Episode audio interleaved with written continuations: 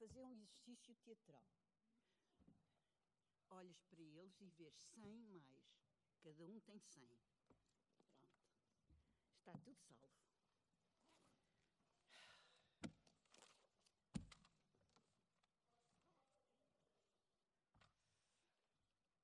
Mas não há mais gente cá em Faro. A sério, não há mais gente. Qual é a população de Faro? Qual é a população de Faro, António? Quantos? Ah, o microfone. Ok. Este microfone serve para os dois, é isso? É, sim. Não vai ler, pai, não? Não trouxe uma coisa para ler. Tens alguma coisa com isso? Não, não. É só para Ah, saber. pronto. Aquele está a- falar com a namorada. Ai, valha-me Deus, pá. Vai acontecer tudo hoje. Estou à espera que ele termine. Desculpa. Sim, eu percebi, eu percebi. Não estejas zangado. Não estou zangado. Não estou zangado. Olha o Pinheiro de Azevedo. Bom, boa tarde. Ah, não sei se já começaram a gravar. Já? Sim, ok. Bom, boa tarde.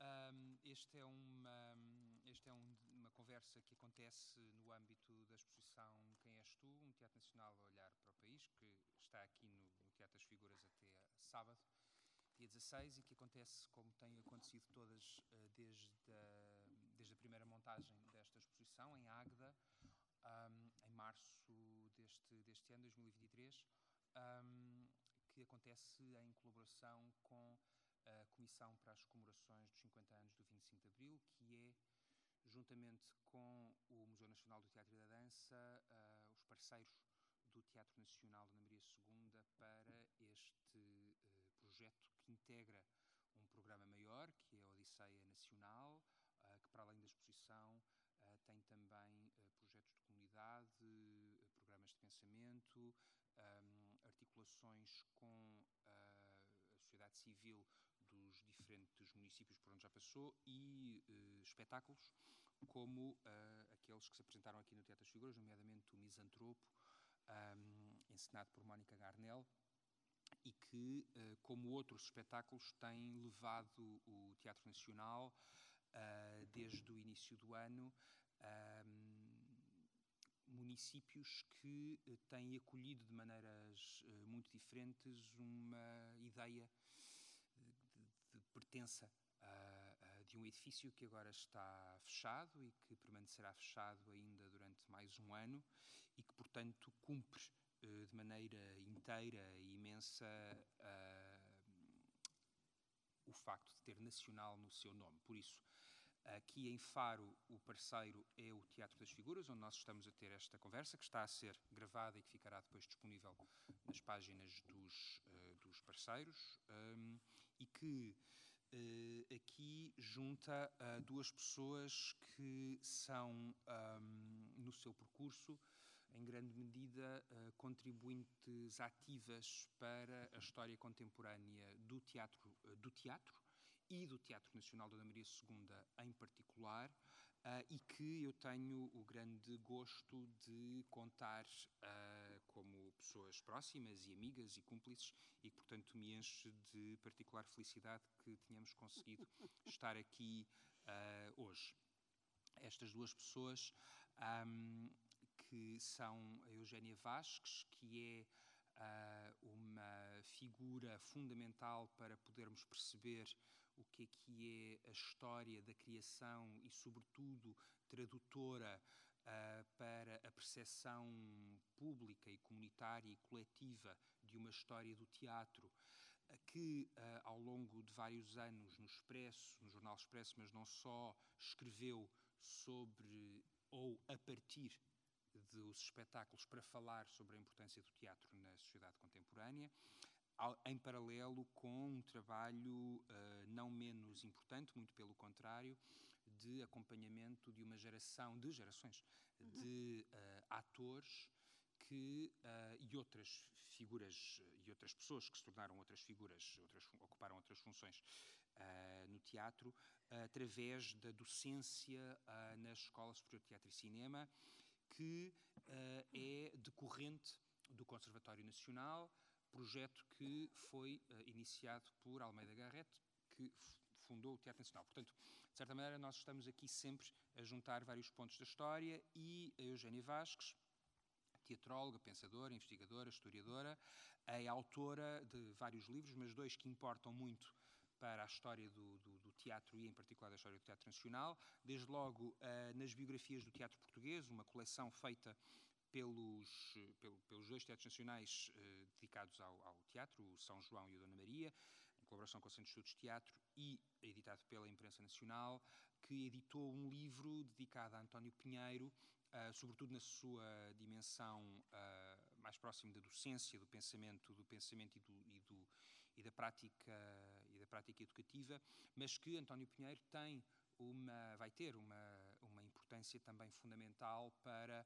Amélia Rei e para Robles Monteiro e para aquilo que é um modelo de companhia que ele que foi ah, societário do Teatro Nacional da Ana Maria II uh, vai ter uma importância fundamental para definir, sobretudo, o que é que são princípios éticos para uh, se estar à frente de instituições públicas, ainda que as instituições públicas tenham diferentes uh, compromissos conforme os regimes que o país viveu desde a inauguração do teatro em 1846. E um outro livro muito importante, um, já muito antigo, um, sentido em que, em que é anterior, é anterior a este, um, que, editado pela, pelas edições Colibri e que se chama Mulheres que escreveram teatro no século XX em Portugal e 98. que é 98.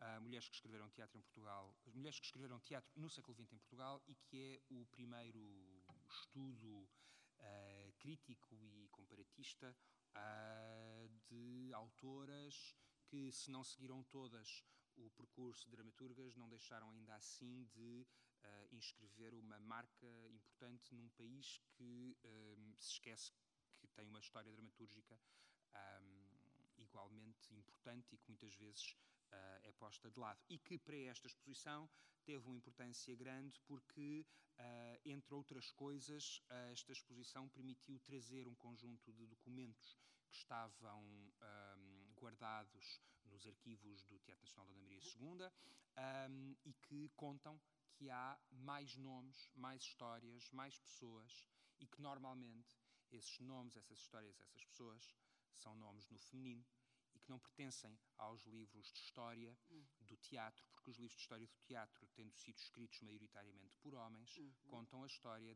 dos vencedores, ou seja, das peças que foram apresentadas. Uhum. E este livro é importante porque um, permitiu, por exemplo, que para mim, no, no, no, projeto, no, no, processo de investigação, pudesse pôr em perspectiva não a importância das peças, mas a importância dos números.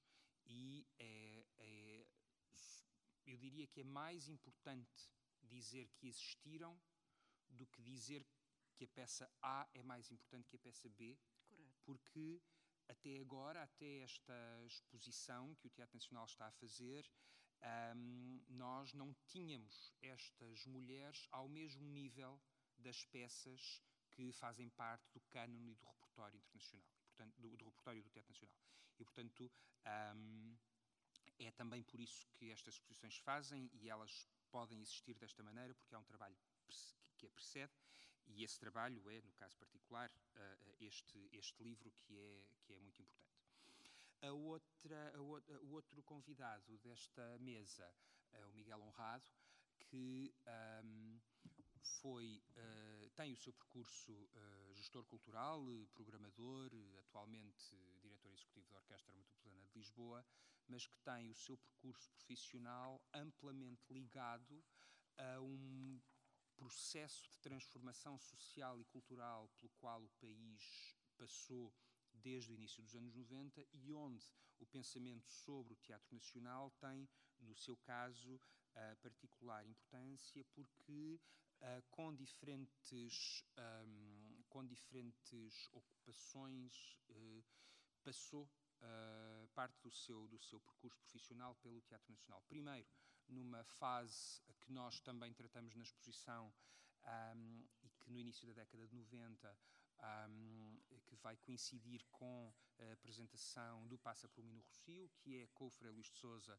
um dos eixos, dois dos eixos, são os dois eixos centrais desta exposição, mas sobretudo depois, mais tarde, na equipa de produção e de, e de, de apoio à programação, mas depois, mais tarde, uh, naquilo que será uma renovação do Teatro Nacional Dona Maria II e do qual nós ainda somos, um, de certa maneira, continuadores, uh, na qualidade de Presidente do Conselho de Administração, uh, antes de assumir funções uh, como Secretário de Estado da Cultura, onde tinha as áreas, tinha a área das artes formativas, onde se incluíam as instituições, instituições como o Teatro Nacional, mas sobretudo a relação, a relação do terceiro setor com o, com as instituições públicas e o Estado. Portanto, é alguém que, um, paralelo ao pensamento publicado que Eugénia Vasques fez, é alguém que é também responsável por muito daquilo que, é o, que são as consequências de políticas públicas,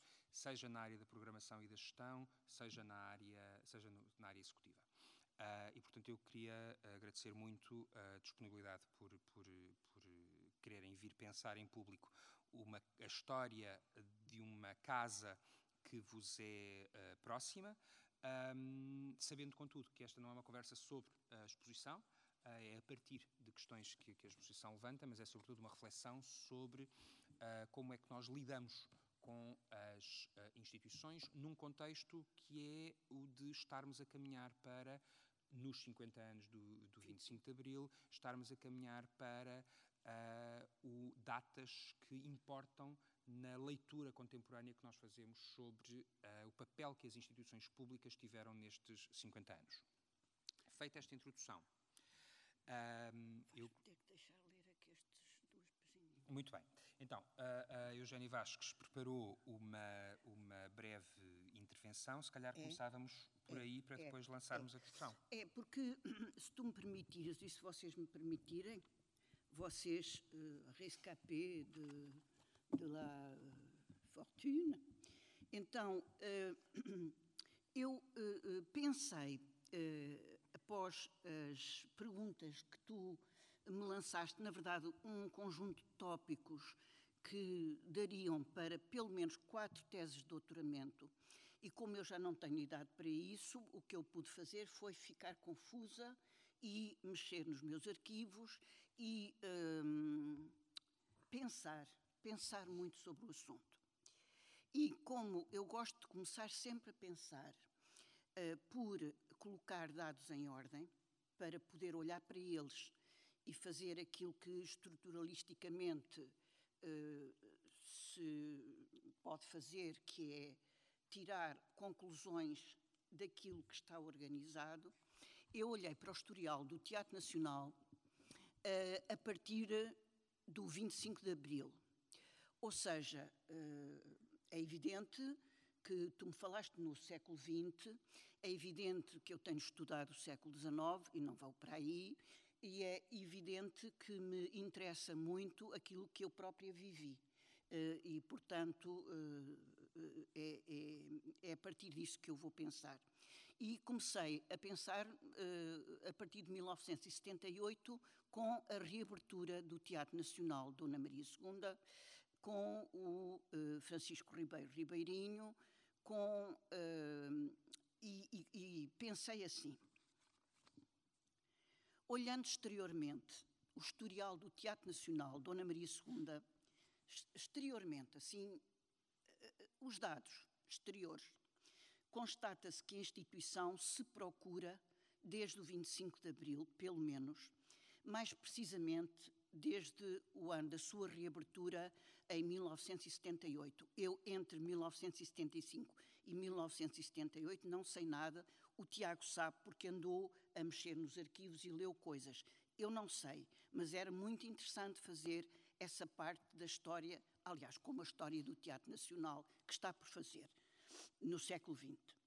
Experimentando a direção por meio a direção do teatro por meio de autoridades ou autoridades intelectuais, isto a partir de 78, que alcançassem consenso político, como depois de Ribeirinho. Ribeirinho não alcançou consenso político, esteve dois anos e foi à sua vida, eh, mas eh, a seguir a ele vieram eh, Lima de Freitas. Vejam bem uh, uh, os nomes, uh, é muito interessante. Lima de Freitas, Brás Teixeira, Afonso Botelho. Nós, olhando assim, dizemos logo o que é que os une. São autoridades intelectuais ligados, por exemplo, à filosofia portuguesa, que, como se sabe, é de uma revolução extraordinária, mas eram personalidades intelectualmente respeitadas, é? Ainda que politicamente, eh, mas na verdade tiveram, houve consenso, e cuidado para os escolher deve ter havido mesmo muito consenso, porque não esquecendo, não esquecer que nesta altura as discussões eram, eh, eh, em termos de escolhas governamentais, eram absolutamente partidárias. E, portanto, não podemos. Eu acho esta parte da história deve ser fascinante se procurar. E ainda há gente viva por aqui. Olha, o Brás Teixeira, a menos que ele esteja com Alzheimer, mas ainda está vivo.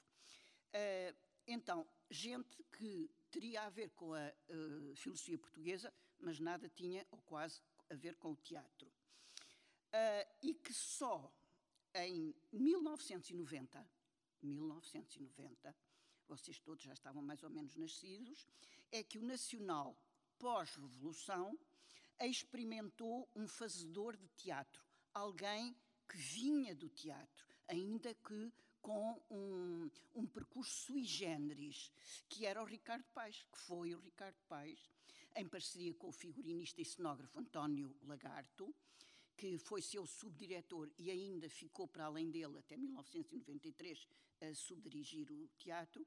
Experiência esta que, enquanto durou, foi, para mim, revigorante, administrativamente e sob o ponto de vista de produção, e foi igualmente renovadora, cosmopolita e muito cara. Em 1990, em novembro, o Ricardo bateu com a porta, como aliás faz sempre, em conflito com a tutela. O António Lagarde ficaria ainda para seu desgosto, voltando o poder político que escolhia os diretores do Nacional à regra da autoridade intelectual. Vem então, eh, desejavelmente inquestionável, com a escolha da escritora Agostina Bessa Luís, de que o Tiago falou há pouco, eh, cargo que ocupa a senhora até 94. A receita não é grande coisa e segue-se um período em que o Teatro Nacional é dirigido por entidades que eu designaria por recursos técnicos. O, o caso do, do presidente do IAC, do António Xavier, não me lembro dele, é uma coisa horrível na minha cabeça, que lidera entre 94 e 96. Também é uma pessoa que não tem nada a ver com. Ele era cientista, teatral. não era? Engenheiro. Era engenheiro, pois é isso. Uh, momento em que o governo volta a chamar uma personalidade teatral uh, quase consensual, quase, como foi o caso também já mencionado pelo Tiago esta tarde, do nosso saudoso Carlos uh, Avilés, que desempenhou a direção artística entre 93 e 2000, regressando o Teatro Nacional com ele a um desígnio de Teatro Nacional, a fazer raccord com a memória de Amélia Rei Colasso, a grande mestra de Carlos Avilés, de quem fora ator entre 56 e 63 e um profundo admirador. Entre 2000, que é quando vai embora o Carlos Avilés, e 2004, o Nacional foi dirigido por uma comissão de gestão, era aqui que eu não me lembrava destes pormenores, eh, tendo à frente o, o, advogado José Amaral Lopes, creio eu, creio eu, sim, sim. Eh, que tinha caspa, lembro-me disso, Uh, futuro secretário de Estado da Cultura pelo PSD, juro pela minha saúde, que é a única coisa que me lembro dele, foi presidente dessa comissão ainda no governo PS, sendo depois João Grosso, ator do elenco do Nacional, uh, uh, diretor, não, diretor não, mandatado, mandatado assessor, entre, assessor, assessor, assessor. Entre 2001 e 2003 Uh, faz de conta, uh, diretor artístico faz de conta. Em julho de 2003, o mesmo ator, depois de quase dois anos à espera de passar de vogal Exatamente, a diretor artístico, a diretor artístico bateu com a porta. Eu, aliás, faria uma história do Teatro Nacional, juro, desta época. Uh, uh, uh, vocês há bocado achavam que não, mas eu acho que é interessantíssimo a partir, a partir de os diretores que bateram com a porta e escavar o porquê, que é muito bonito. Não, isto que eu tenho aqui, sim, é só para mim, é falar dos decretos-leis, fui, fui, fui ver tudo. Bom, até já sei o nome deste inteiro. Em 2004, porém, o Teatro Nacional Dona Maria II muda de configuração legal. E aqui eu acho que há qualquer coisa que muda.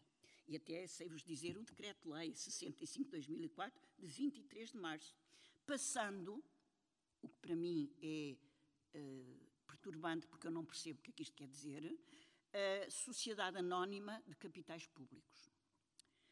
E então chamava-se Teatro Nacional Dona Maria II S.A.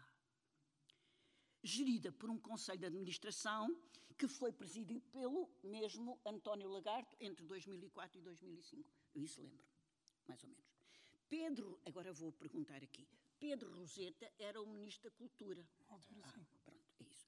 E foi este Ministro da Cultura que assinou este decreto-lei, que desgraçou a companhia do Teatro Nacional e fez ele muito bem, porque a companhia era péssima. Uh, e então, uh, a decisão política, assinou ele, de acabar com a companhia residente, mas não foi bem assim.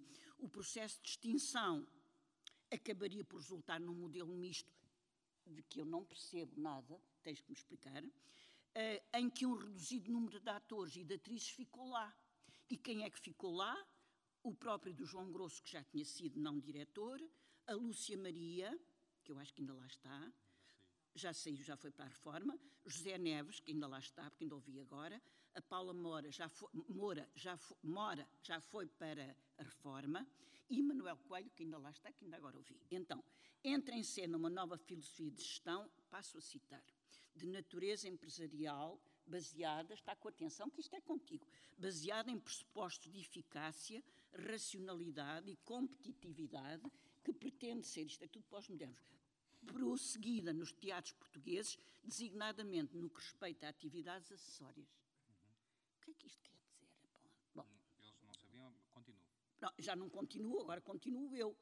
Em 2000, isto, 2004, não é? Em 2007, em virtude de uma coisa que se chama praxe, que eu também não sei o que é, mas acho que já é do Zé Sócrates. Tem pinta de Sócrates isto. Praxe, pronto. Que é programa de, de, de reabilitação, reabilitação dos aleijadinhos. Programa de estruturação uh, dos anormais. Da eh, administração central do Estado. É, a administração central do Estado é aglomerado complementar de empresas. É isso. Praxe. 2007, praxe o Teatro Nacional Dona Maria II passa a entidade pública empresarial, que é o que ainda é hoje, não é? Exatamente. E então passa-se a chamar Teatro Nacional Dona Maria II EPE. EPE. Decreto-Lei 158-2007, de 27 de abril. Eu fui ver, fui ler tudo. Só que não sei o que é que isto quer dizer. A instituição é, nesta altura, 2006, 2008, Portanto, estamos com o José Sócrates, certeza, porque temos o Carlos Fragateiro e o José, José Castanheira. Pronto. Que foi uma parceria, como dizer, problemática. Uh, a que se segue entre 2008 e. Do... Quem é que pôs na rua a parceria? Isabel Pires de Lima. Isso é da cultura. Bem, é, porque isto é tudo.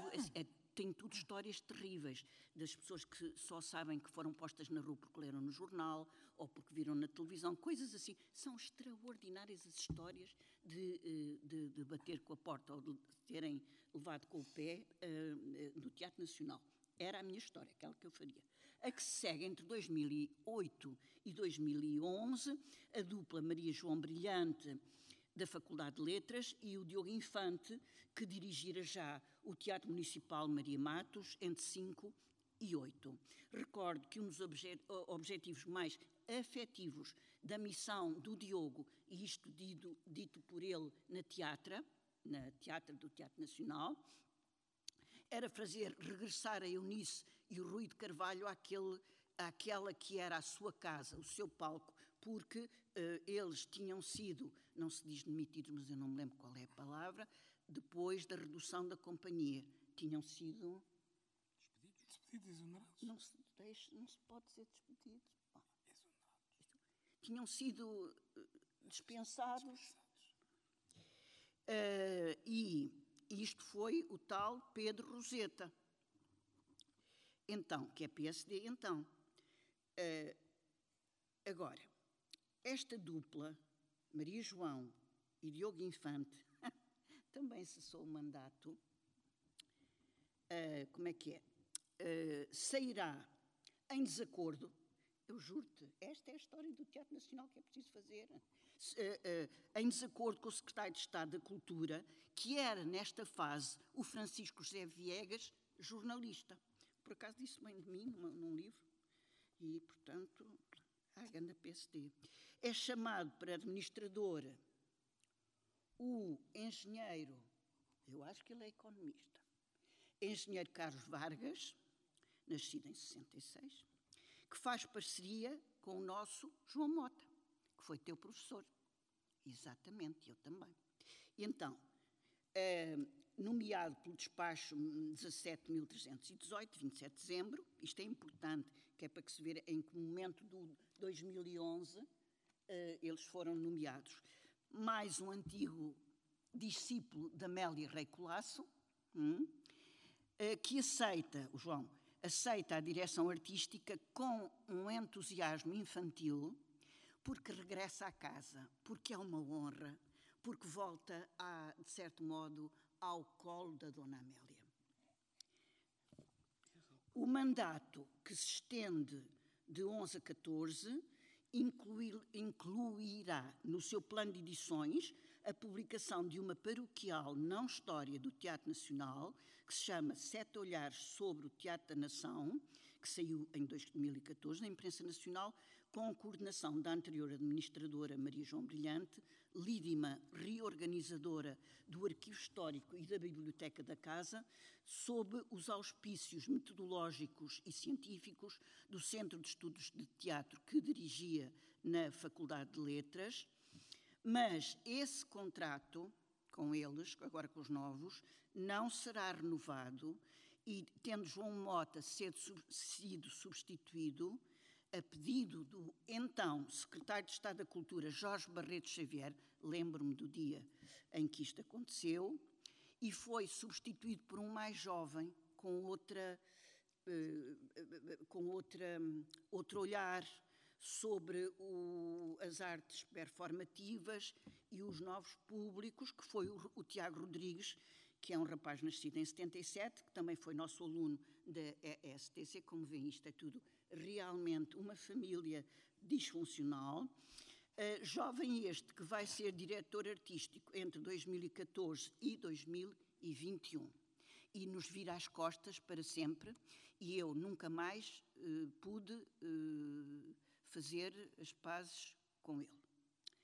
É no decurso do segundo mandato do Tiago Rodrigues que as edições do Teatro Nacional serão enriquecidas pelo volume A Casa de Garrett, Património e Arquitetura do Teatro Nacional Dona Maria II, em 2020, com responsabilidade editorial do antigo administrador Carlos Vargas e do arquiteto investigador Mascarenhas Mateus, um volume uh, tecnicamente incontornável sobre uh, uh, o, património, o património construído, sobre a arquitetura, para que será muito importante para uma futura história desta instituição, que foi, aliás, edifício, instituição, edifício, que foi requalificada como monumento nacional em 2012. Pedro Penin, vês como isto é tudo uma história muito rápida? Pedro Penin nosso aluno da Escola Superior de Teatro e Cinema. Acho que também foi aluno de João. Uh, estão a ver a ideia, não é? Em tempos de encerramento para obras e paralela abertura ao país através da Odisseia, é o discípulo da STC que se segue. Não sei mais nada, estou ainda em pensamento. Muito bem, obrigado, Eugénia. Um, então, perante esta, este levantamento das, das várias uh, ligações familiares e, e, familiares no sentido efetivas, efetivas estéticas e, e, de proximidade ou de, ou de contraste, um, que se percebe que existe uma relação intrínseca entre aquilo que é um, prática artística e aquilo que é uma proximidade ao poder, poder esse que tem com o próprio teatro uma relação complexa porque altera permanentemente, uh, enfim, do ponto de vista formal, aquilo que, do ponto de vista formal e do ponto de vista jurídico, aquilo que é a identidade da casa. Um, Miguel, como é que é quando tu chegas ao, ao, ao Teatro Nacional, numa altura em que ele está a enfrentar precisamente esta transformação uh, de, perfil artístico estético e, portanto, programático, porque é nessa altura que, que, que vamos assistir a uma, a uma apresentação, a uma, a uma programação monolítica, porque, sobretudo, passa por mim no Rocio que, que toma conta do, da, da sala.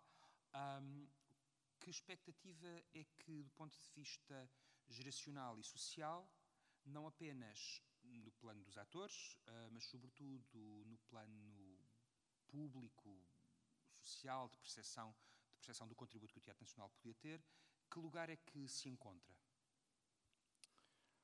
Uh, bom, eu devo dizer, bom, bom, boa noite a todos. Primeiro que tudo, queria agradecer muitíssimo ao Teatro Nacional por este convite e peço desculpa pela minha rouquidão, mas pronto, são questões, de, questões da invernia. Uh, eu devo dizer que, uh, só muito rapidamente, que o Teatro Nacional, para mim, foi uma das organizações mais importantes no meu percurso profissional. Foi a organização onde eu estive mais vezes. E, portanto, foi também a organização onde verdadeiramente eu, eu aprendi um, uh, em termos de atividade teatral, o que era a atividade teatral e o que é que uh, essa atividade teatral implicava. Eu estive ligado quatro vezes ao Teatro Nacional ao longo do meu percurso, começou no final dos anos 80 e uh, chego, chego, ao Teatro Nacional, de facto, em 93, um, para preparar aquilo que o Teatro Nacional deveria ser em termos de, de programáticos já no âmbito da capital cultural da cultura, da cultura de Lisboa 94. Uh, o teatro iria ter, pela primeira vez em muitos anos, uma programação de grande incidência internacional e, portanto, eu entrei como adjunto da, do, da, do, diretor de, de, produção, o Salvador Santos, para, no fundo, tratar dessa parte da programação de uh, Lisboa 94. Portanto, o teatro estava, na altura, como diz o Tiago e bem, numa uh, transição entre aquilo que tinha acontecido anteriormente, com a desvinculação de que falou já a Eugénia, do Ricardo Paes, que bate com a porta em 90, e com dois anos, praticamente, de programação do Passa por Mim no Rocio, que ocupou a programação do teatro durante dois anos. Portanto, 91 e 92. Em termos de poder, o que é que acontece nesta altura, eh, ou relação ao poder? No fundo, há aqui, não devemos esquecer, uma transição entre, estamos a falar do governo, no governo do PSD, portanto, a primeira maioria eh, parlamentar do Cavaco Silva, como primeiro-ministro, e, portanto, há aqui uma mudança em termos de liderança daquilo que é a pasta da cultura. Portanto, nos governos de Cavaco, a pasta da cultura está entregue a secretários de Estado e, portanto, há uma transição da pasta entre Teresa Patrício Gouveia, que tinha nomeado justamente Ricardo Paes para o cargo de, de diretor do teatro e, uh, no fundo, essa pasta transita numa segunda fase do, do, do, governo de maioria do Cavaco Silva. E um parênteses importante que é quem vai convidar Filipe Laféria para fazer o passo por Exatamente, e que vai convidar é um o Filipe Laféria para, para fazer o passo por um Sil. O é, Ricardo Paz diz que a ideia foi dele. Sim, Uh, e eu penso que sim, que foi. Mas a ideia do Ricardo Paes era fazer uma espécie de uh, antologia da revista. Da revista. Pronto, portanto, o que o Filipe fez à sua maneira. À sim, à sua maneira. maneira. Mas de qualquer maneira, o que, o que acontece é que é Santana Lopes que convida de alguma maneira o, o, o Filipe Laféria para fazer o Passa por mim no Rocio.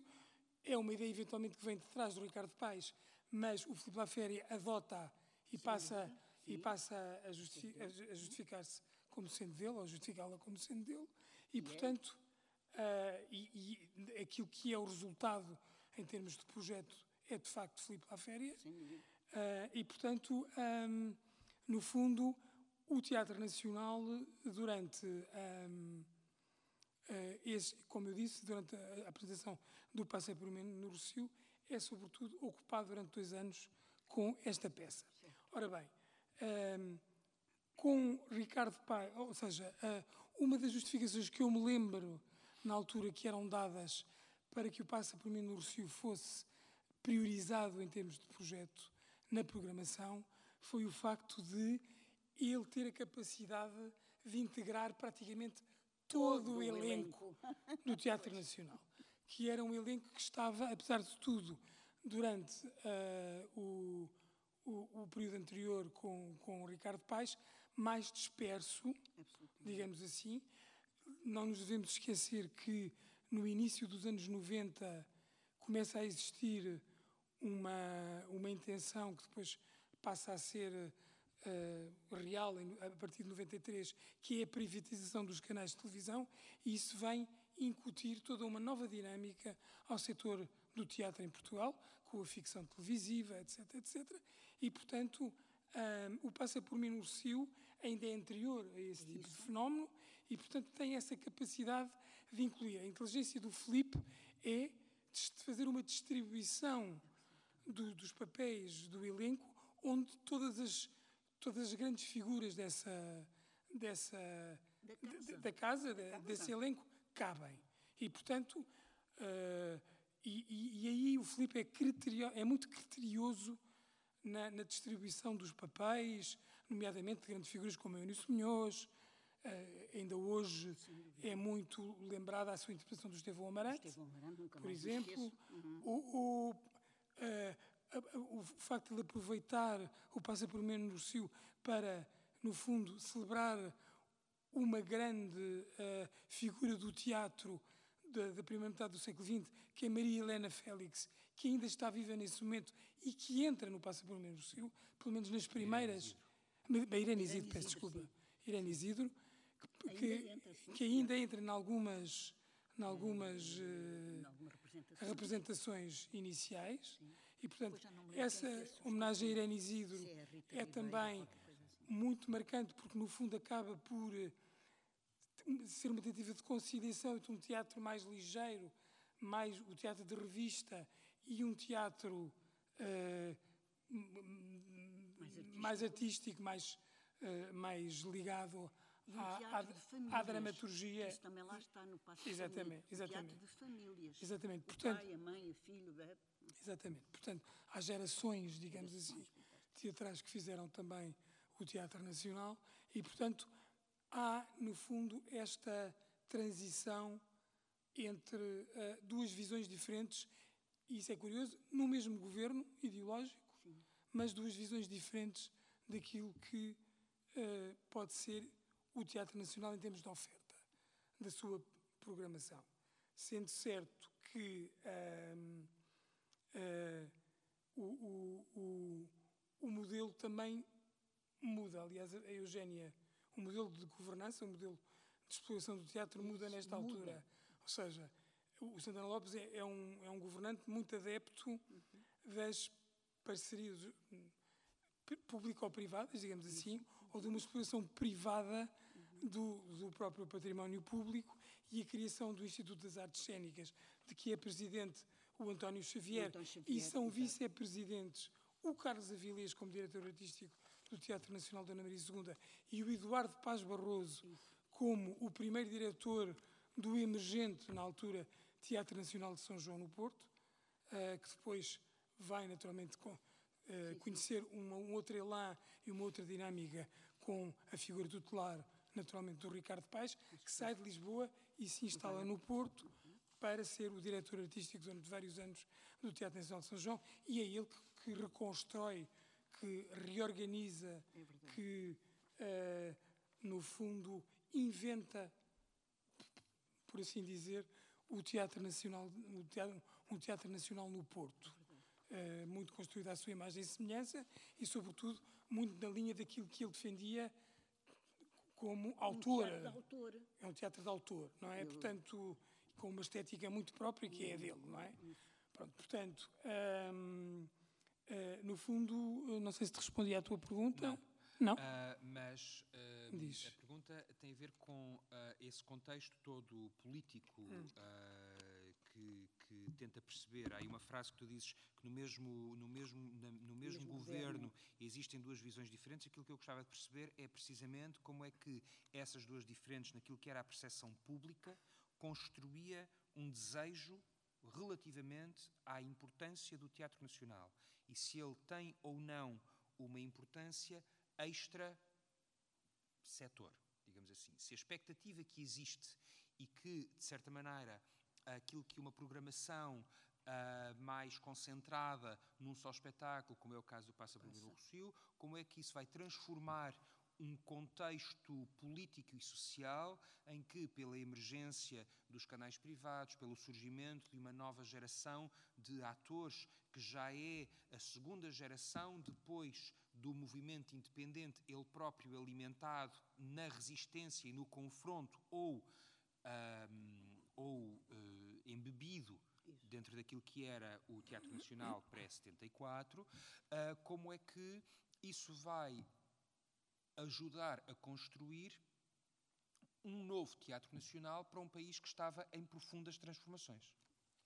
Sim, eu acho que a adoção do, do a adoção do, do Passa por um Sil como um projeto emblemático da programação do Teatro Nacional nessa altura, no fundo, tem subjacente uma querela que eu acho que é importantíssima em termos de políticas culturais, que é o Teatro Nacional deve ou não permanecer um teatro para as elites ou deve ser um teatro que deve se abrir ao grande público.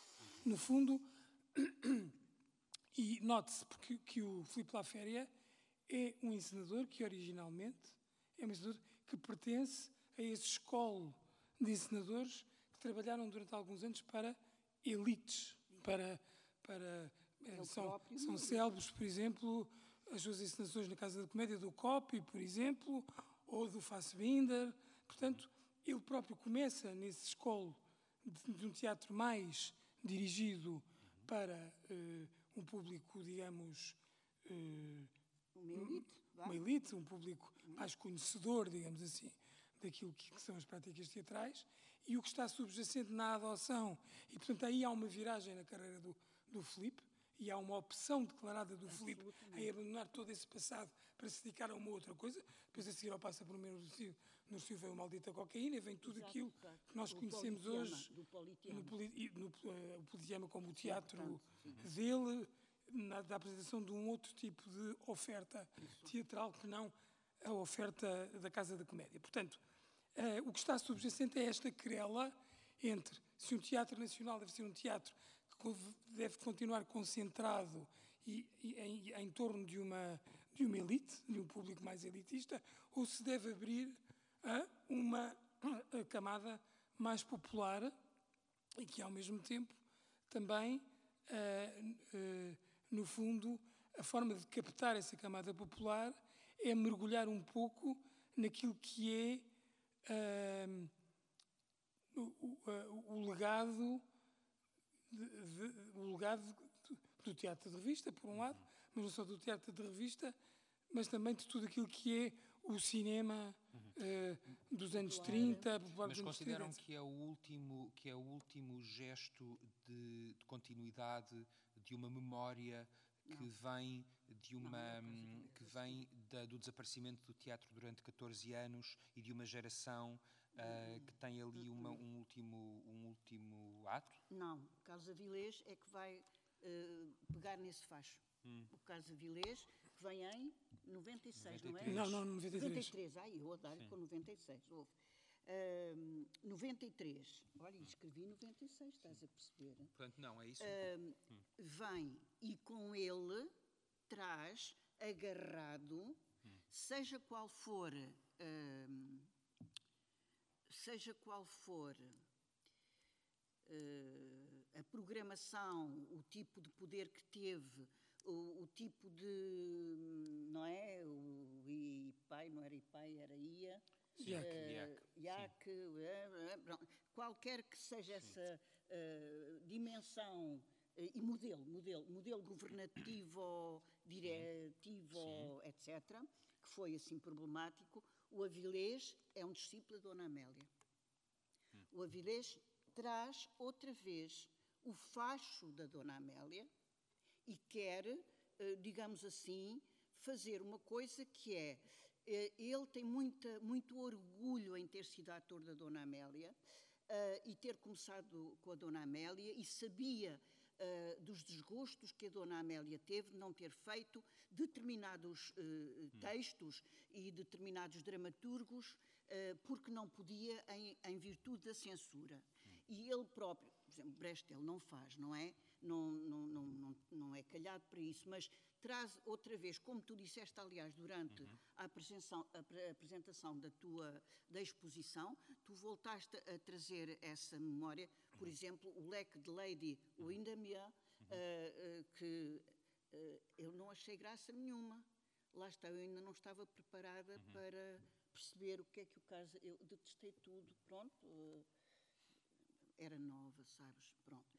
E, hum, mas, mas percebia, até aí percebia, que havia assim uma espécie de compromisso eh, com a Dona Amélia e com uma ideia de teatro nacional que o Carlos Avilés tenta, eh, eh, como dizer, não é revitalizar de modo nenhum, porque isso significava que tinha sido vital, mas eh, que tenta pôr eh, em cena, pôr em cena outra vez um, um teatro de grande espetáculo, um teatro eh, exemplar, eh, com grandes meios, coisa que ele não tinha no TEC, não é verdade? Hum, eh, E- portanto, e nesse- eu e nesse acho. então, nesse, eh, sentido, nesse sentido, como é que o outro discípulo da Amélia Rei Colasso, o João Mota, vai entender essa, essa, essa ideia de um teatro nacional que faça um equilíbrio entre o grande espetáculo ah, e um pensamento sobre a missão da casa, Pois, a missão pública é da que tu casa. achas? Eu tenho uma ideia, mas não te vou dizer ainda. Eu acho que o João Mota hum, ah, É outra coisa. é outra coisa. A, a missão, ou seja, a interpretação que da missão que o João Mota faz é uma interpretação mais de tentar reconciliar, porque vamos ver. Não é, não é com o Carlos Avilés que, que, Não. haja, que há uma espécie de ligação ou de articulação entre a programação, a própria programação do Carlos Avilés e aquilo que é Até porque havia tudo, mais, tudo que mais é meios no Avilés. E agora menos. no Exato, menos meios. Tudo o que é, no fundo, também as experiências do teatro independente. Sem dúvida. Não é? São pessoas o Avilés diferentes. ainda é um, um encenador muito ligado àquilo que era o teatro ah, De dos, dos grandes clássicos, É, é, é. a- das grandes referências, etc. Qual. Com o João Mota, aliás, entre eles, apesar de tudo, há, há vários anos de, de diferença. Estamos a falar de em 93. 30, outro em 40. Portanto, 35, diz ele, eh, eh, deve ser Sim. 35, e o Joãozinho em 41. E, sim, e em 42. termos de direções também, não é? Ou seja, e Carlos Avilés, início dos anos 90 Este 2011. e, e 2011. Portanto, estamos, É uma diferença muito grande. sobretudo, ele, o João Mota eh, chega na crise, não é? Digamos, É portanto, os meios, os meios completamente. apresentado no Mas eu acho que a intenção do, do João Mota é uma reconciliação, ou seja, não é bem uma reconciliação, mas é uma articulação, digamos assim, uma relação, uma conexão com o teatro de gênese mais independente, com as companhias que no fundo são também no- a que ele está ligado necessariamente. A Comuna é uma companhia eh, Filha. pronto, filha desse, desse, desse, desse desse, modelo, desse, desse movimento. Portanto, E ele traz como papel eh, eh, principal, sabendo que não tem dinheiro, ele não tem o dinheiro que o Avilés tinha. Ele sabe. E ele disse que não se aceitam só coisas nas, eh, no tempo das vacas gordas. Também se deve aceitar no tempo Sim, das vacas. Ele disse-me isto. O Black Lander do Windermere foi dos- das produções mais, Mais caras, caras. que o Teatro Nacional alguma vez Pronto. fez na vida, não é? Quer dizer, o Portanto, Ricardo não fez o. O- o, Fer- o clamor. Não. Fausto? Fernandes O. Fausto. Fausto Fernandes. Sim, não, Oh, claro, filho. claro, Não, foi, foi. é Ou o um Anatol mesmo. Oh, era um prédio de 12 andares. Sim, não, mas não. de qualquer maneira foi das, Ah, das- das produções mais caras. O Ah, ah, ah, o Joãozinho diz, e continua a dizer a mesma coisa, que não eh, aceitou pelas condições. não é? Ele aceitou pela honra. Sim, mas é nesse sentido que eu estou Era, a mas falar. ainda não É- disse a palavra mágica. Hum. Ah, a palavra mágica é Sim, pedagogia. e, e a mim parece-me que o João Mota Ele também aceitou porque tinha sim, tinha essa missão, essa missão. esse, esse espírito de missão, não é? isso, Por um esse lado. espírito de missão, e que ele queria investir num tipo de coisas que, por exemplo, o Carlos não investia, porque não é a sua linha, não era a sua linha, que era eh, na, na educação. Na- no teatro infantil-juvenil, na formação, em cursos. O João, o João O Mota, João Mota. João Mota é, essa- é também um pedagogo, não é? É, seja, exatamente. Eu é que lhe chamei pedagogo. o- Eu embora, é que lhe chamei pedagogo. e o, o, o Avilés, o Avilés, apesar de ter tido uma escola durante muitos anos e ter Sim, formado, claro, muito mas era, o Avilés é sobretudo um diretor de escola, não é? Um diretor É de, sim, de escola. é sim. o, o, o João Mota é um É um pedagogo. formador. É um, é um formador. É um formador. que, pronto, eh, Não, isso é verdade. E ele disse que queria fazer isso. Que Hum. ia, que ia com o pouco dinheiro que havia, que iria investir numa dimensão que não estava no Teatro Nacional, que era a dimensão, articulado com a comuna, eh, era ou seria, porque não foi, a dimensão de formação, a dimensão dos cursos. eh, houve efetivamente uns, uns, eh, um- uns cursos, uns encontros. Eu ainda fiz lá uma coisa qualquer também. eu acho que Não fiz. Diz? Curso de Cultura Teatral. Isso mesmo. Ainda me lembro de ter por lá andado. hum, eh, e também o Teatro para a Infância e Juventude. Portanto, era essa a novidade, vamos, a diferença eh, para o menos dinheiro que havia que ele queria imprimir. Eu acho que ele não conseguiu, mas isso eu, eu estou de fora, não faço ideia, não eu não sei conheço se bem. a, a relação com a ESTC, com a Escola Superior de Teatro e Cinema, Não teve problema nenhum. não- sim, mas não foi nessa altura que foi relançada, ou seja, os finalistas Ah, de virem fazer, virem virem fazer o ano, o, o- como é o- ano zero, O-. Não, não, estágio. o estágio ao Nacional, é com sim, ele que se é relança. com ele, é com ele, como se sim, senhora. se relança é essa- assim, essa- é assim, é assim. Então, É. Só então volta um dor. bocadinho atrás. Então, do ponto de vista, de um ponto, portanto, há um contexto social, cultural, geracional que existe para lá daquilo que são as tentativas de ou de reinvenção, de reconstrução ou recuperação do lugar do Teatro Nacional num ecossistema onde ele esteve permanentemente em discussão, Verdade. ele, Teatro Nacional, com pessoas que têm uma relação mais ou menos biográfica próxima àquilo que é um modelo que, entretanto, se extinguiu, ao mesmo tempo que corre subterraneamente um percurso geracional de pessoas que são atores, alunos, discípulos diretos ou indiretos destas pessoas que nós estamos a falar Absolutamente. como é que, ah, a partir daqui, nós podemos continuar a discutir, ou o que é que nós estamos a discutir quando falamos do Teatro Nacional, se é um entendimento ahm, transversal, comum e superficial da importância que nós achamos que um teatro precisa de ter e, portanto, precisamos ter um teatro nacional, ou convive bem com estas discrepâncias na sua, na sua execução, na sua, na sua prática. O que queres dizer com isso? Diz Quero perguntar, quero, estou a perguntar se como é que nós continuamos a falar, se continuamos a falar sempre da mesma coisa, ou se- em que momento é que há aqui um, um choque, um corte, um Um contraste corte, um corte. Bom, bom, bom. com aquilo que é, apesar de tudo, uma tentativa de perceber que lugar é que o Teatro Nacional ocupa no ecossistema nacional. E eu vou-te dizer uma coisa, se me deixares. Um dos cortes foi feito justamente pela dupla improvável de Maria João Brilhante com o Diogo Infante. É uma dupla improvável.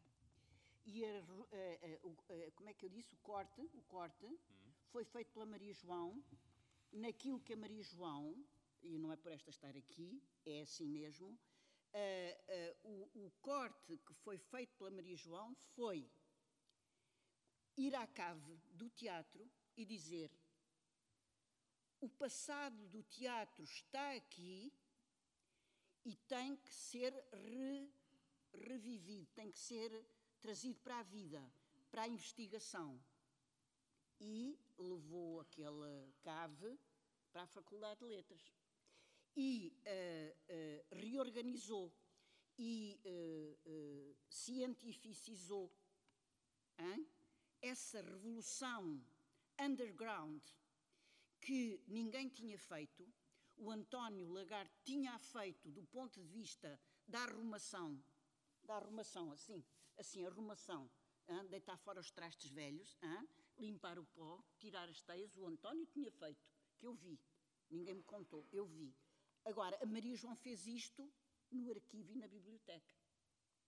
Era a Revolução Invisível, que foi até hoje uma revolução, que deu sangue a uma série de gerações em termos de investigação, é? Que, eh, como é que se diz? Não é sangue que eu queria dizer, é, é- é o sistema de Irrigou. capilar irrigou, irrigou com, eh, e dali transpôs ah, essa irrigação para os outros teatros, sobretudo os teatros independentes, e há, pois, uma revolução oculta que a, Jo- a João estava a fazer, a Maria João Brilhante, estava a fazer ah, ah, como se não estivesse a acontecer nada, e o Diogo Infante a tratar da sua vida cá em cima. Ah, havia aqui, estou a falar a sério, eu sinto mesmo isto no peito. Isto é o peito. hã? Assim é quando os espetáculos me incomodam. Eh, portanto, eh, há tipos de. ah, O corte é feito pela Maria João, o corte é feito pela Maria João, mas o que o Diogo Infante cá em cima estava a fazer era outra coisa. E era o quê? Bah, era a vida dele. Estava a dirigir espetáculos e a propor espetáculos e eh, a lutar pela vida. Mas, efetivamente, a Revolução Francesa, que era mesmo francesa porque ela é de, de- de- de francês, eh, era cá embaixo que se estava a, a- a operar. Eu não estou a brincar. Estava mesmo. Eh, estou a Diz, diz, Miguel, sério. sim. Agora, o Diogo não sei interpretar, interpreta Eu, tudo. eu, eu estou de acordo, precisamente de acordo com a, com a, com a Eugénia, no sentido em que com a Maria João Brilhante eu acho que há definitivamente Um corte. um, um corte, porque é um corte que anuncia, em definitivo, uma modernização do Teatro Nacional. Ou seja, há a sua valorização patrimonial, por um lado, Absolutamente. e por outro lado também a criação de uma nova estrutura, ou de uma estrutura que depois irá ser, digamos, desenvolvida, aperfeiçoada Continuada. pelas direções posteriores. Ou não? Ahm, o Diogo Infante, eh, para mim, aliás, já tínhamos vindo a, a dizer isso na viagem, o Diogo, o Diogo Infante, para mim, em termos da sua programação, dizer o que dissemos na viagem. não, mas o Diogo Infante é um, um diretor artístico que ainda vem um pouco em continuidade De, de ser Da- discípulo de ser discípulo, por exemplo, do Avilés ou, não, ou do João. Mota. do João Mota. Eh, portanto, vem, desse, vem, vem, dessa, dessa perspectiva. Eu quero dizer aqui uma coisa curiosa que tem a ver com o seguinte. Aliás, duas. Uma, e voltando um bocadinho atrás, eh, não nos esqueçamos que antes do, do Passa por mim no com a direção do Ricardo Paes e subdireção do, do, O António Lagarde. do António se lançou em Portugal, pela primeira vez, um projeto de grande significado para o teatro, que foi o Festival Internacional de Teatro. Que no fundo permitiu que o público português visse pela primeira vez, desde, muito, desde há muitos anos, eh, outros autores e outros, Outros eh, espetáculos, espetáculos, outros de encenadores. vista. Não do Pronto. texto, dos encenadores. dos encenadores. Muito importante isto. Por outro lado, nova. Portanto, no fundo, há aqui uma perspectiva, eh, di- digamos, com o Lagarto e com o, o Ricardo Paes, mais cosmopolita e mais internacionalista, que depois é, é, cede passo a uma pertence a visão mais popular e nacionalista que é a do Passa por mim no Rocio e daquilo que é a coisa de passagem. atores, que é também uma coisa de atores. Não, é? Não Por outro lado, É um outra, espetáculo de outra coisa que eu acho curiosa é que, na história do Teatro Nacional, depois do 25 de Abril, nós temos, depois de uma, da figura tutelar que é a Amélia Recolasso, nós não temos verdadeiramente direções artísticas femininas. Ou seja, as duas pessoas que estiveram na direção do teatro, foi a Agostina Bessa Luís e a Maria João Brilhante, são pessoas que, no fundo, não são, não são personagens, não são eh, individualidades do teatro, propriamente da, da cena teatral. E, portanto, São, são no- não como atrizes, nem como nem como encenadoras. Sim, É, eh, é, é, é a Agostina é, sobretudo, uma intelectual A- e uma escritora. É uma escritora. A Maria João Brilhante também é uma intelectual, não é? É, Mas quem é que disse que não? Mais a Maria João Brilhante é Mais ligada ao uma- teatro e aos estudos teatrais. É uma trazedora da Faculdade de Letras de uma dimensão que pode radicar, se quisermos e queremos, em Osório Mateus.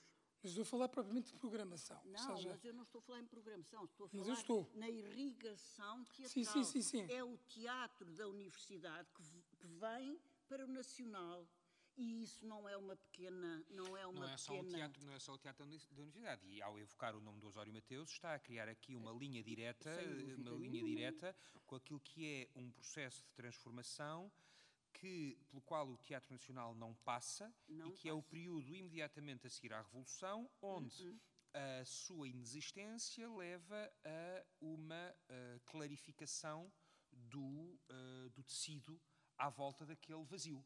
E onde figuras como Osório Mateus vão problematizar o que é que é um teatro nacional. Não o edifício, mas o que é que é o, que é, que é o Para que é que corpo. o que é que é o corpo de um teatro nacional? É constituído com o quê?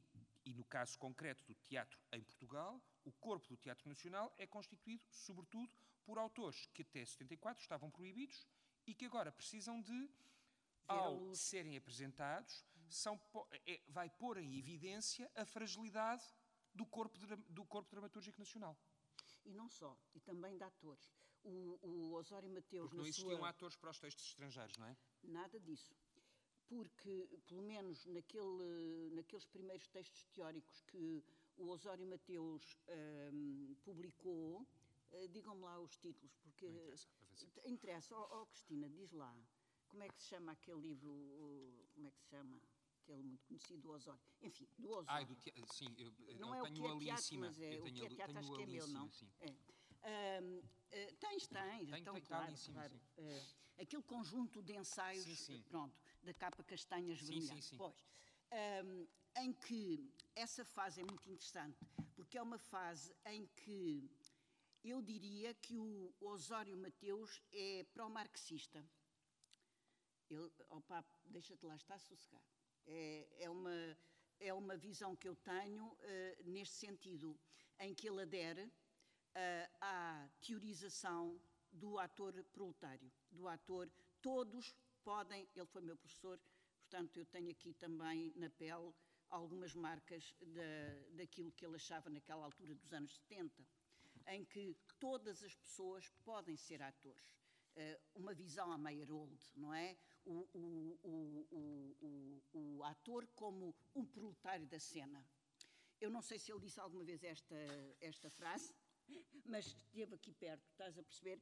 Portanto, eh, eu nem sei o que é que ele pensava do Teatro Nacional na altura. Eu era aluna dele nessa altura, eh, no Conservatório. Mas eh, não, nunca se falava em Teatro Nacional. O Teatro Nacional não tinha Os existência. textos, os- não sim, tinha existência, eh, não os interessava. textos que ele escreveu sobre. Mas é isso, mas era aí que eu queria chegar, precisamente. Mas é tu é não que- achas, por exemplo, sintomático que, por exemplo, Brecht é um autor que logo a seguir à Revolução, por exemplo, nas campanhas culturais do MFA, é muito utilizado, em termos pedagógicos, aliás, para, no fundo, criar orientações ideológicas nas massas.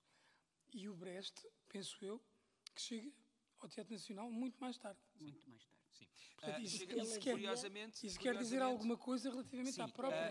hum, quer, sim. Estrutura do sim, Teatro sim. Nacional. há uma intenção, Desde há uma intenção Portugal. logo na reabertura do teatro, no primeiro programa de reabertura do teatro desenhado pelo Francisco Ribeiro, de fazer a Mãe Coragem, É isso, que era uma com, que coisa seria que interpretada, que seria interpretada à partida pela Amélia. pela não? Fernanda Alves, Ah, pela, pela Fernanda certo, Alves. ah, mas que a nota que, que se encontra num documento que está no Museu, no Museu Nacional do Teatro e da Dança, ahm, que é um documento que nós trazemos para, para a exposição, que diz que há demasiado brecha a ser feita em Portugal neste momento e que, portanto, é preciso esperar. E, na verdade, e na verdade a, a Mãe Coragem só vai, Só ser, vai ser feita em feita- 1986 Pelo João Lourenço. pelo João Lourenço, que já, entretanto, havia feito o Círculo Luís Caucasiano, Sim, as, sim, as sim. espingardas da Mãe e, Carrara, portanto, Exato, exato. Se nós pensarmos, por exemplo, nos teatros nacionais de leste Hum. e tudo aquilo que eles representavam em termos de pedagogia ideológica Hum. para as massas, o Brecht era das- dos, Sim, sim. do- dos autores e a mais cornucópia vai fazê-lo e a cornucópia vai fazê-lo logo nos primeiros anos, sim, exatamente. Pronto, mas, mas exatamente, portanto, há aqui uma... E ah, miséria do Terceiro Reich. etc. por isso, a introdução aqui do nome de Osório Mateus num período já É muito importante. em hein? que é em que ele já, já é só memória, não é? E, portanto, é trazido, é trazido pela, pela professora Maria João Brilhante, ah, é precisamente uma tentativa, parece-me a mim, de casar da forma mais inusitada e insuspeita uma preocupação sobre um teatro que tem que discutir qual é que é o seu lugar, não apenas na realização de espetáculos para o Isso. público, mas No lugar social. Exatamente. E no atender da sua responsabilidade Isso, histórica e social, social. Isso. Exatamente. É, é muito. Isto está tudo por fazer, vocês já viram. Não Tanto está por lei, fazer o tanto- que nós estamos a fazer. Ó filho, está por escrever. Enquanto não estiver escrito, Nós estamos a fazer, é pena termos pouca assistência, mas vocês valem por uma sala vocês cheia. digam depois ao povo. Mas, mas, isto, mas isto fica- mas isto está gravado precisamente para poder continuar a ser ouvido. Exatamente. Mas a questão que eu coloco aqui é precisamente como é que, onde é que está, porque o corte que vocês estão a propor e a leitura que É vocês estão a propor, o corte diria. Hum. epistemológico que estão a propor, ahm, ou para utilizar a expressão, ou para utilizar uma expressão ah, que se tornou vaga, a mudança de paradigma, Ah, que não é? Que, é uma, é. que é uma expressão que se tornou ah, ah, Paradigmática. é? é ela. Em que momento é que vocês sentem que há Acho que já uma. estão ali a fazer sinal que a gente se tem de ir embora. Não, não, ainda temos tempo. Ahm, em que momento é que vocês sentem que há um. ah, ou se é que sentem que há um, um- um repensar do ponto de vista da responsabilidade artística, ah, ou seja, para lá daquilo que são as diferentes configurações jurídicas, para lá da preocupação daquilo que é uma, uma, uma, uma, uma apropriação da Sim. parte dos públicos por um teatro que é nacional. Por parte dos públicos? Sim, da preocupação, do, do da, preocupação, da preocupação permanente que existe do Teatro Nacional em que este seja apropriado pelos públicos, ou seja, do equilíbrio entre espetáculos de, espetáculos de grande público com ah, textos, textos de vanguarda, ah, ah, autores novos com encenadores experimentados, ah, coproduções internacionais que passam a fazer parte da, regular da programação, abertura e circulação. Mas desde ah, quando? Desde quando? é o que eu estou a perguntar, desde Não pergunto eu. no, no cruzamento daquilo que foram as diferentes experiências feitas, ahm, por exemplo, pode não ter, eu estou ah, a fazer uma leitura sim. meramente, ah, nós temos no período Carlos Fragateiros, José Manuel Castanheira, um festival Mostra Internacional de Teatro, isto Hum.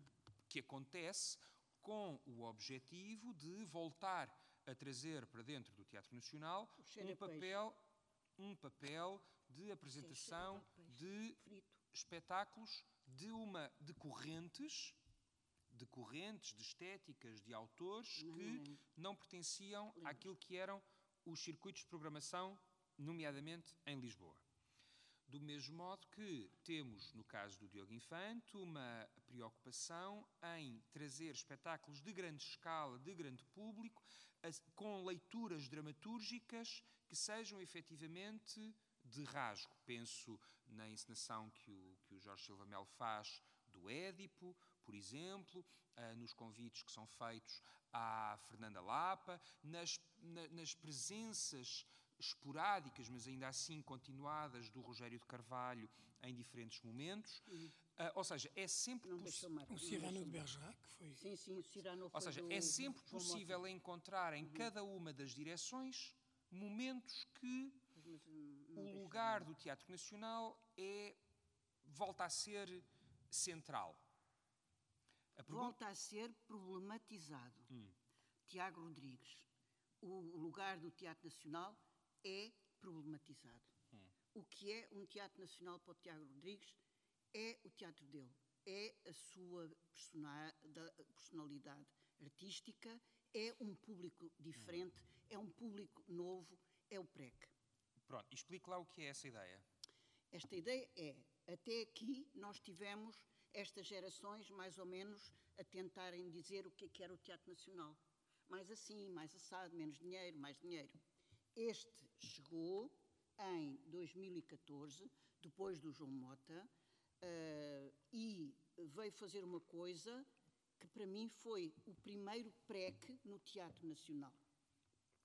Partiu tudo, limpou tudo, todos os fantasmas e pôs um teatro diferente, que é o seu teatro, o mundo perfeito, o seu teatro.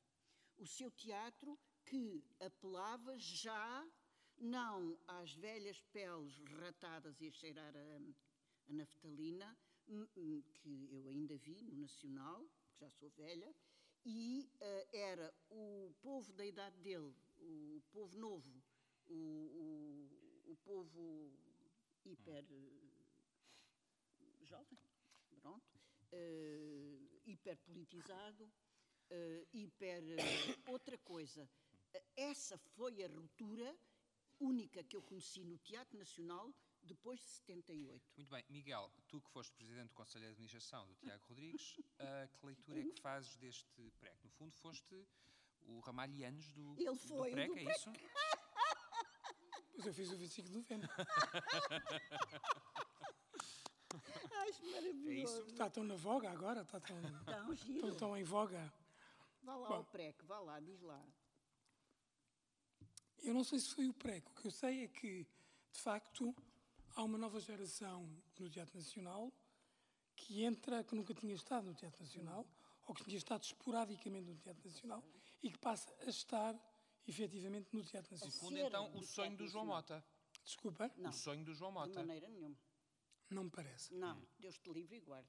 Estou só Olha, a perguntar. coitado do João Mota. Estou só calado. a perguntar se o projeto de formação não. e de educação, Repara, permitindo na, a entrada de todas as pessoas nos públicos, disso, o Tiago Rodrigues disso. chega não é nada de na altura em que se dá uma espécie de ocaso Isso. do Teatro Maria Matos em Lisboa. Tal qual. E, portanto, há um determinado tipo de geração que também fica um bocado Manca. desazada, órfã de um espaço. E, portanto, o Tiago tem essa inteligência também de recuperar essas pessoas, não só para lhes dar um espaço, não é isso só, uhum. mas porque para ele faz sentido isso. que essa geração possa produzir-se no Teatro Mais Nacional. Isso, que ocupe. E, exatamente, que ocupe. ocupe o Teatro Nacional. Exatamente. E que, e portanto, essa ocupação, de alguma maneira, é uma ocupação, e por isso é que eu acho que, que o PRECO pode se aplicar aqui de forma bastante. É uma. É uma tem é uma ocupação dicotómica. Já escrevi isso, hein? Vê lá. É uma ocupação dicotómica, ou seja, em que se há aquela geração e se há aquelas pessoas, as outras deixam de estar. Deixam de estar. E é uma das críticas que se aponta ao Tiago Rodrigues é que, de repente, ele põe a sua geração uh, é uh, estética, digamos assim, não só de idade, mas a sua geração estética é. no Teatro Nacional, ideológica também, e, uh, no fundo. Uh, Espanta os velhinhos. Eu lembro, por exemplo, de um, ehm, ele ter convidado, por exemplo, a Fernanda Lapa. Ai, Jesus. E a Flávia ter dito: neste momento eu não me. Eu não vou ao Teatro Nacional porque eu não me reconheço naquilo Ai, que é o Teatro Deus, Nacional. o Silva Mel demorou imenso tempo a aceitar um convite do Tiago, do Tiago Rodrigues para integrar a programação. Portanto, de facto isso quer dizer alguma coisa, não é? Portanto, há, há ali uma, uma derivação é para uma outra coisa. Eu isso adorei, e depois, devo confessar. por outro lado, quando a, a, a Eugénia diz que é um teatro à sua imagem e semelhança, de alguma maneira, é um, é um teatro, digamos, em que ele. Não é só autoral, mas é, um, é um teatro em que ele leva a, su- a sua geração, em que ele leva. E, portanto, é pá. diferente daquilo que era um teatro de autor eh, proposto pelo Antes. Ricardo Paes. Sem Sim, dúvida, não sem nada dúvida a ver. nenhuma. Nada a ver. É um teatro de geração.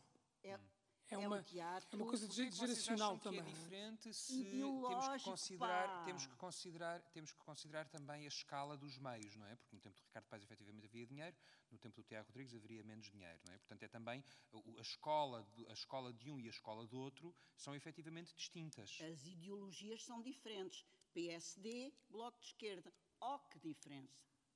Uh, PSD, Partido Comunista e depois Bloco de Esquerda. Ou tu pensas que eu não vejo isso?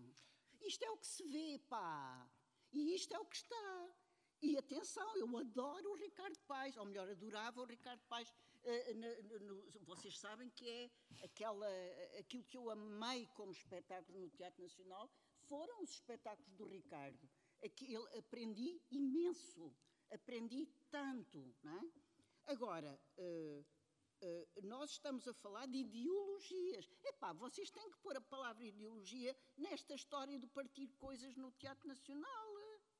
eu não estou a dizer que não se deve pôr Ah, estou a pois é, mas tu estás sempre a tirar. Eu estou a Estás sempre a pôr apenas a, estético, perguntar, estético. eu estou apenas Até a perguntar se as condições de partida e os contextos nos quais cada um desenvolveu o seu trabalho não diferentes. fazem com que a própria ideia de um teatro de autor claro, claro. Tenha necessariamente que ser diferente, ainda que o princípio seja o mesmo. Ou seja, Não se é Não, a é- escola da qual se é parte mesmo. a geração do Tiago Rodrigues, estou aqui, parece que estou aqui a falar da terceira pessoa, Sim, que é a geração, qual- bem. que é a geração à qual eu pertences. pertenço. Não, não, és mais novo.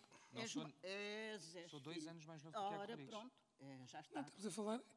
O que Eu é- não estou, eu não estou é, a pôr em apesar de tudo, bastante menos do que o Carlos Avilés e o João Mota, que pertencem à mesma, que Não pertencem ao pertence à mesmo... mesma geração. Ah, sim, mas uma geração não, não, são dois anos ou cinco anos, não é? Não, não, não, não, é 10 Bom, anos. não é- é- É 10 anos, Então, quase. então, por isso é que eu estou a dizer, pertence à mesma geração do Tiago Rodrigues. Tu, ah, tu é? Pois.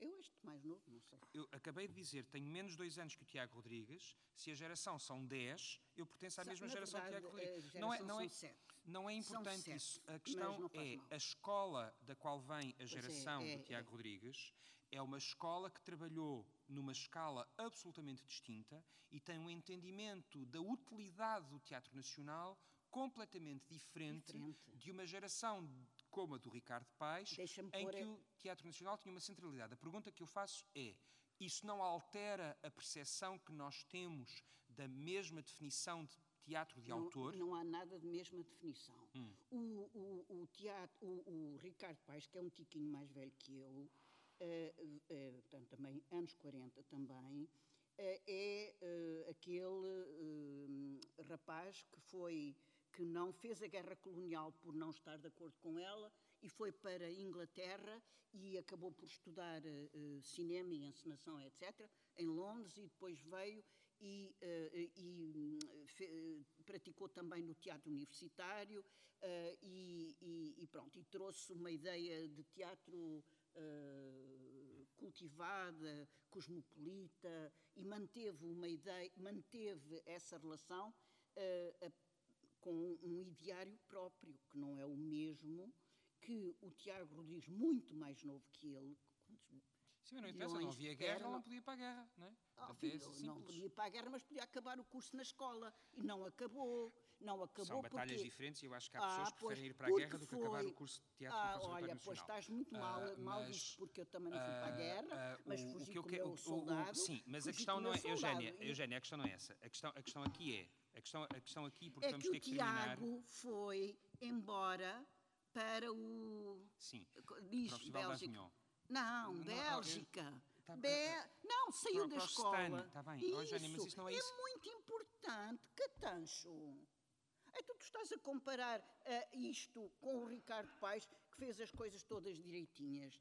Ah, é diferente, num tempo diferente. Eu, eu diria que são duas perspectivas autorais, mas vamos ver. Como tu dizes, o contexto é completamente diferente. Ou seja, o. Ricardo Paz tem atrás de si a revolução, o movimento do teatro independente.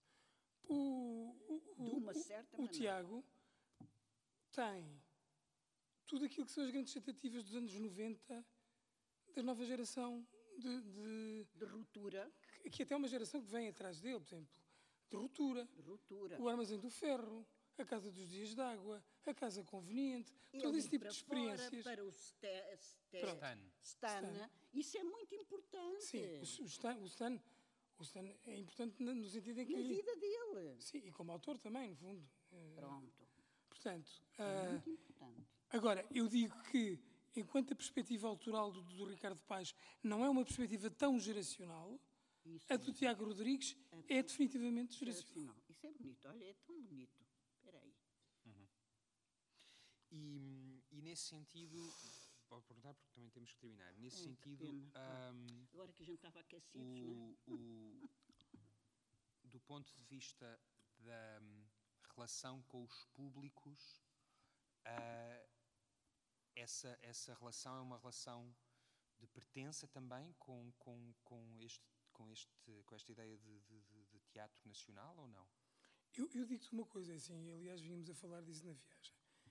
Eu acho que o, o Teatro Nacional é uma figura, é um modelo, é um conceito melhor, herdeiro de uma época Que já não existe. que já não existe. Ou seja, o teatro, o- o- a, o- a designação, o conceito de teatro nacional é uma designação do século XIX, Isso. não é? E que tem a ver com tudo aquilo que se passou depois da Revolução Francesa e a emergência dos nacionalismos, da Primavera dos Povos, todo esse tipo de, de, de grande Romantismo. o romantismo, etc. Portanto, todo essa, esse período Da e, portanto, afirmação da afirmação das nacionalista das nacionalidades, Herder na Alemanha, etc. aí Tudo, fora. Portanto, eh, hoje em dia, nós falamos sempre do Teatro Nacional Dona Maria II, e eu acho que este projeto Odisseia tem a vantagem e a virtualidade, a virtualidade também de colocar esta questão sobre o conceito do que é ser um teatro nacional hoje, sendo certo que nós temos três teatros nacionais em Portugal e cada um deles É uma coisa. é uma coisa diferente. Graças a Deus. E se tu, se for, se tu comparares os dois teatros nacionais tea- teatrais, digamos aspas, assim, hum. tu deparas com dois conceitos que são completamente diferentes, apesar de tudo. É verdade. Eh, E o Ricardo Paes tem um papelzinho lá em cima. Sim, tem um papel fundamental, não é? É só, só. Pronto. Hum. Portanto, ahm, eh, e portanto, no fundo, eh, o- a- pergunta que eu acho que se deve colocar é se nós hoje Faz sentido. faz sentido faz. defendermos um teatro nacional que é um teatro, eh, ou colocarmos essa questão da norma, do normativo. Se de facto deve existir um teatro nacional que imprima uma norma, que imprima uma, um cânon, Oh, Exatamente, um cânon, exatamente. que seja canónico. Não. Se isso, Eu quer dizer, eu não tenho a que não. resposta Quando é que foi a última vez para acho que a vocês? questão deve ser Quando Quando é que foi para vocês a última vez que o Teatro Nacional se comportou como sendo portador de um cânon? Ricardo Paes. Foi no início dos anos 90? E Sim. desde então nunca mais? Nunca mais. Miguel, concordas? Eu acho que essa questão do cânon foi sendo ensaiada de alguma maneira, pelo menos até ah, ao Tiago, digamos assim. O Tiago já não tem essa preocupação. Não tem. Não. Agora, para trás, eu acho que foi sendo ensaiada. da co- Foi- de- era, de uma- era um fantasma. Não, mas É o- uma coisa é nós. Uma coisa é nós dizermos, o Ricardo aproxima-se mais daquilo que eu acho que deveria ser o, o- o tal cânon. Mas ela foi ensaiada também pelo João Mota, de alguma maneira. Foi, Tam- era o fantasma do Teatro Nacional. Exato. pá. Portanto, porque há esse legado, que é um legado É pesadíssimo e- é e, muito, e muito presente ainda, que é o legado daquilo que, que é tudo aquilo que, Que a sombra e a luz que, que foram deixadas naquele teatro pela companhia Recolasso Robles Monteiro. Não é? Portanto, Sabendo nós que a Dona Amélia não era atriz, isso é que é maravilhoso. E eu isto também gostava que estivesse na história do Teatro Nacional, porque aqui eu deixo umas frasezinhas. Quem treinou a Dona Amélia pela primeira vez em 1917, eh, como é que se chamava aquilo? Era uma- Marianela. Marianela. Foi este senhor. Eh, mas ela não falava muito nele porque ele não era assim uma pessoa muito importante e falava no Rosa. Não, não, ela fala. Ela, Ela fala um bocadinho só. Porque este era ensaiador, o outro é que era a figura tutelar, era o Augusto Rosa. Uh, a Dona Amélia, isso é que é muito interessante, foi a média alta burguesia da uh, intelectual e artística que veio, isso é, eu acho maravilhoso, que veio criar, que veio criar pela primeira vez, porque foi pela primeira vez, que veio trazer personalidade, identidade, uh, identidade ao teatro. Eu acho isto. Há uma, há uma, coisa que eu acho que é fascinante na figura da Amélia Recolasso é como é que uma mulher com todo aquele background cosmopolita, que vai aos 13 anos para Berlim, que conhece o Reinhardt, a tia ou a avó a tem um salão literário em Berlim e de repente volta a Portugal e consegue se adaptar durante 40 e tal anos esta. Não, não, não percebo. Isso este era, país. Era um problema dela. Isso era um grande problema dela. Sim, mas quer dizer, acho fascinante. Quer dizer, é um, fascinante mesmo. Fascina-me. Como também. é que é possível? E é ela que vai Como é que criar... ela de facto, é uma personagem de facto fascinante. Como é que ela consegue, apesar de tudo, Portanto, nós com estamos a falar, portanto, é ela que vai criar o fantasma, o fantasma que vocês estão a falar depois de 78, não é? Isso. Muito bem. Então, pronto, esta conversa não foi sobre o Teatro Nacional olhar para o país, foi o Teatro Nacional olhar para si próprio. Portanto, Nós é, olhamos é, para o Teatro é, Nacional. É a primeira vez nestas uh, uh, oito conversas que nós escapámos à história do país para tentarmos uh, falar. Até, até que enfim. Era preciso. Portanto, obrigado, Faro, por isso. Obrigado, Faro. Dizer, Olha, muito obrigada. Dizer que. Obrigado, Faro. Olha, obrigado, Faro, que nem trouxe público. Dizer que. Oh o, Mas era esse o teu objetivo? Ou... Era, era, está ah, tá okay. ótimo. Uh, dizer que a exposição fica até sábado, ah. se ainda tiverem a possibilidade de ver, que sábado e domingo em Loulé, o Teatro Nacional. Sexta e sábado, desculpem. Sexta, pois é, sexta e sábado, exatamente. Sexta e sábado, em Loulé, o Teatro Nacional faz o seu terceiro e último, para já, uh, programa de pensamento chamado Cenários, que vai refletir sobre o que foi este ano de Odisseia Nacional. Aonde, aonde? Em Loulé.